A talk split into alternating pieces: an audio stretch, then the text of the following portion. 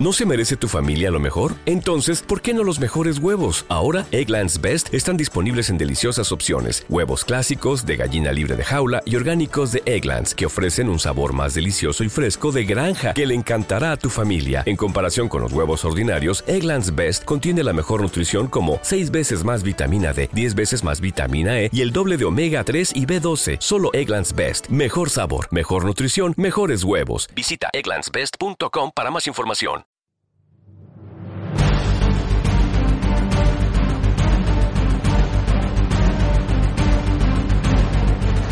Las mejores defensas, los mejores hombres o los mejores medios no son obstáculo para que los peores planes sigan adelante.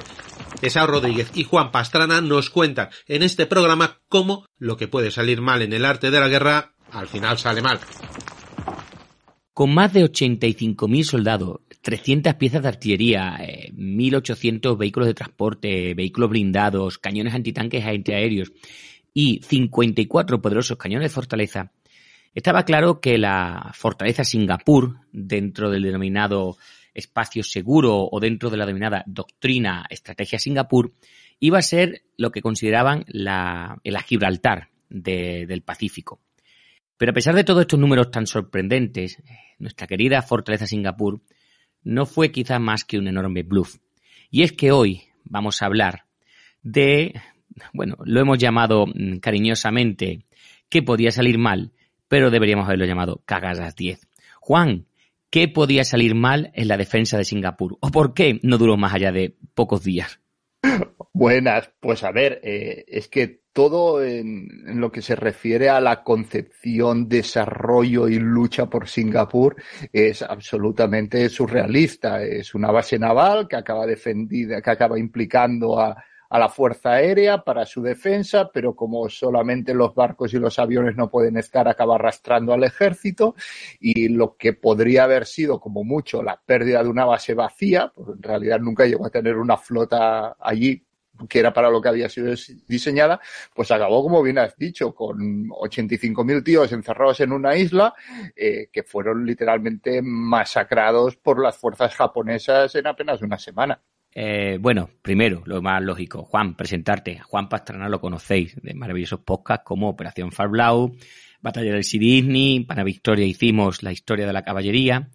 Y bueno, pues hace poco me, me, comentó, oye, deberíamos hacer un podcast que él y yo cariñosamente llamamos Cagadas 10, y la verdad que es el nombre que debería haber sido oficial. Pero Dani decía que no se veía poniendo una camiseta llamada Cagadas 10, pero le vamos a llamar cariñosamente así nos ha dicho que queda mucho más, más bonito llamarlo, ¿verdad? Que podía salir mal, que es una frase que en este podcast nos gusta mencionar de vez en cuando, incluido también el de sujeta mercubata, que va a ser cuando digamos machada bien, ¿no? Eh, y bueno, eh, a ver, no fue, fue tal desastre que hasta nuestro amigo Winston Churchill dijo así, el peor desastre y la mayor capitulación de la historia británica. Y un tipo como Churchill, que había estudiado un poco la historia británica, pues supongo que lo diría con razón, ¿verdad? Sí, eh, tenía razón, pero es que yo, yo creo que Winston Churchill también se merece su política, su vida en general, un, ¿Qué podía salir mal? Porque, macho, es, que...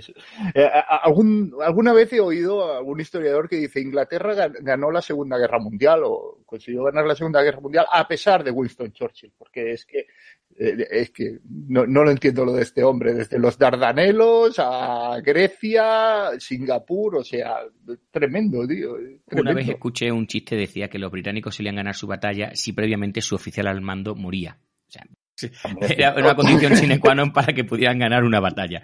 A ver, fueron, a ver, tengo aquí números que aunque lo mencionaremos a lo largo del podcast, se perdieron 139.000 soldados, los cuales se capturaron alrededor de 130.000. No solamente Singapur, sino evidentemente la lucha por Malasia. Y bueno, pues evidentemente son unos números increíbles, sobre todo teniendo en cuenta que el, enemigo japonés nunca fue superior a, a, los británicos.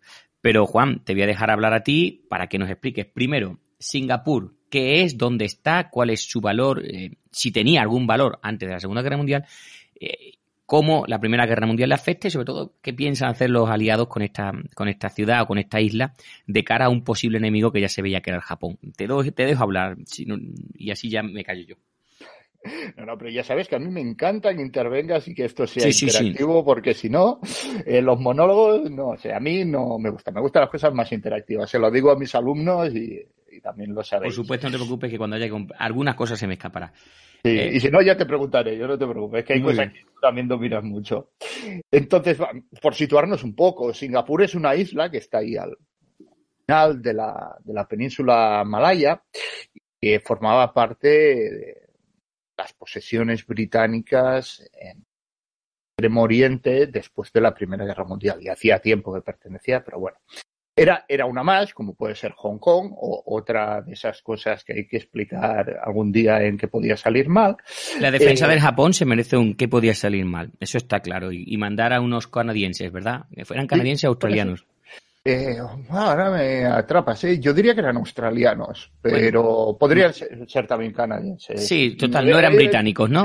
para, el, para el alto Estado Mayor no son británicos, no son personas, casi. No, no, y como los australianos al final acaban siendo siempre la carne de cañón de Inglaterra, pues, eh, sino que se lo digan a los de Galípoli, pero bueno, eh, ya se sabe. Eh, pues bueno, tenemos ahí Singapur, ha acabado la Primera Guerra Mundial, Japón, recordémoslo, eh, había sido parte de, la coalición aliada, también por interés, porque se acaba apropiando de todas las posesiones alemanas que había en China y alrededores.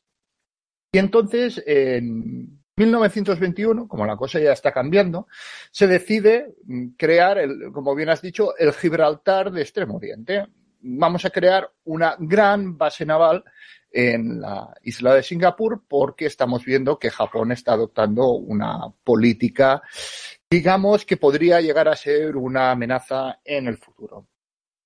Y entonces, básicamente, lo que se pretende es crear esta megabase naval eh, para evitar que en un momento dado, si las tensiones con Japón crecen, pues que pueda cortar las rutas de comunicación con Australia o bien con la India, que que era la posesión más preciada del imperio británico. Sí, porque para pasar a, la, Índico hay que pasar por aquí, por este estrecho, o ya te tienes que irte a pegarte a Australia, así que por un otro sitio, digamos.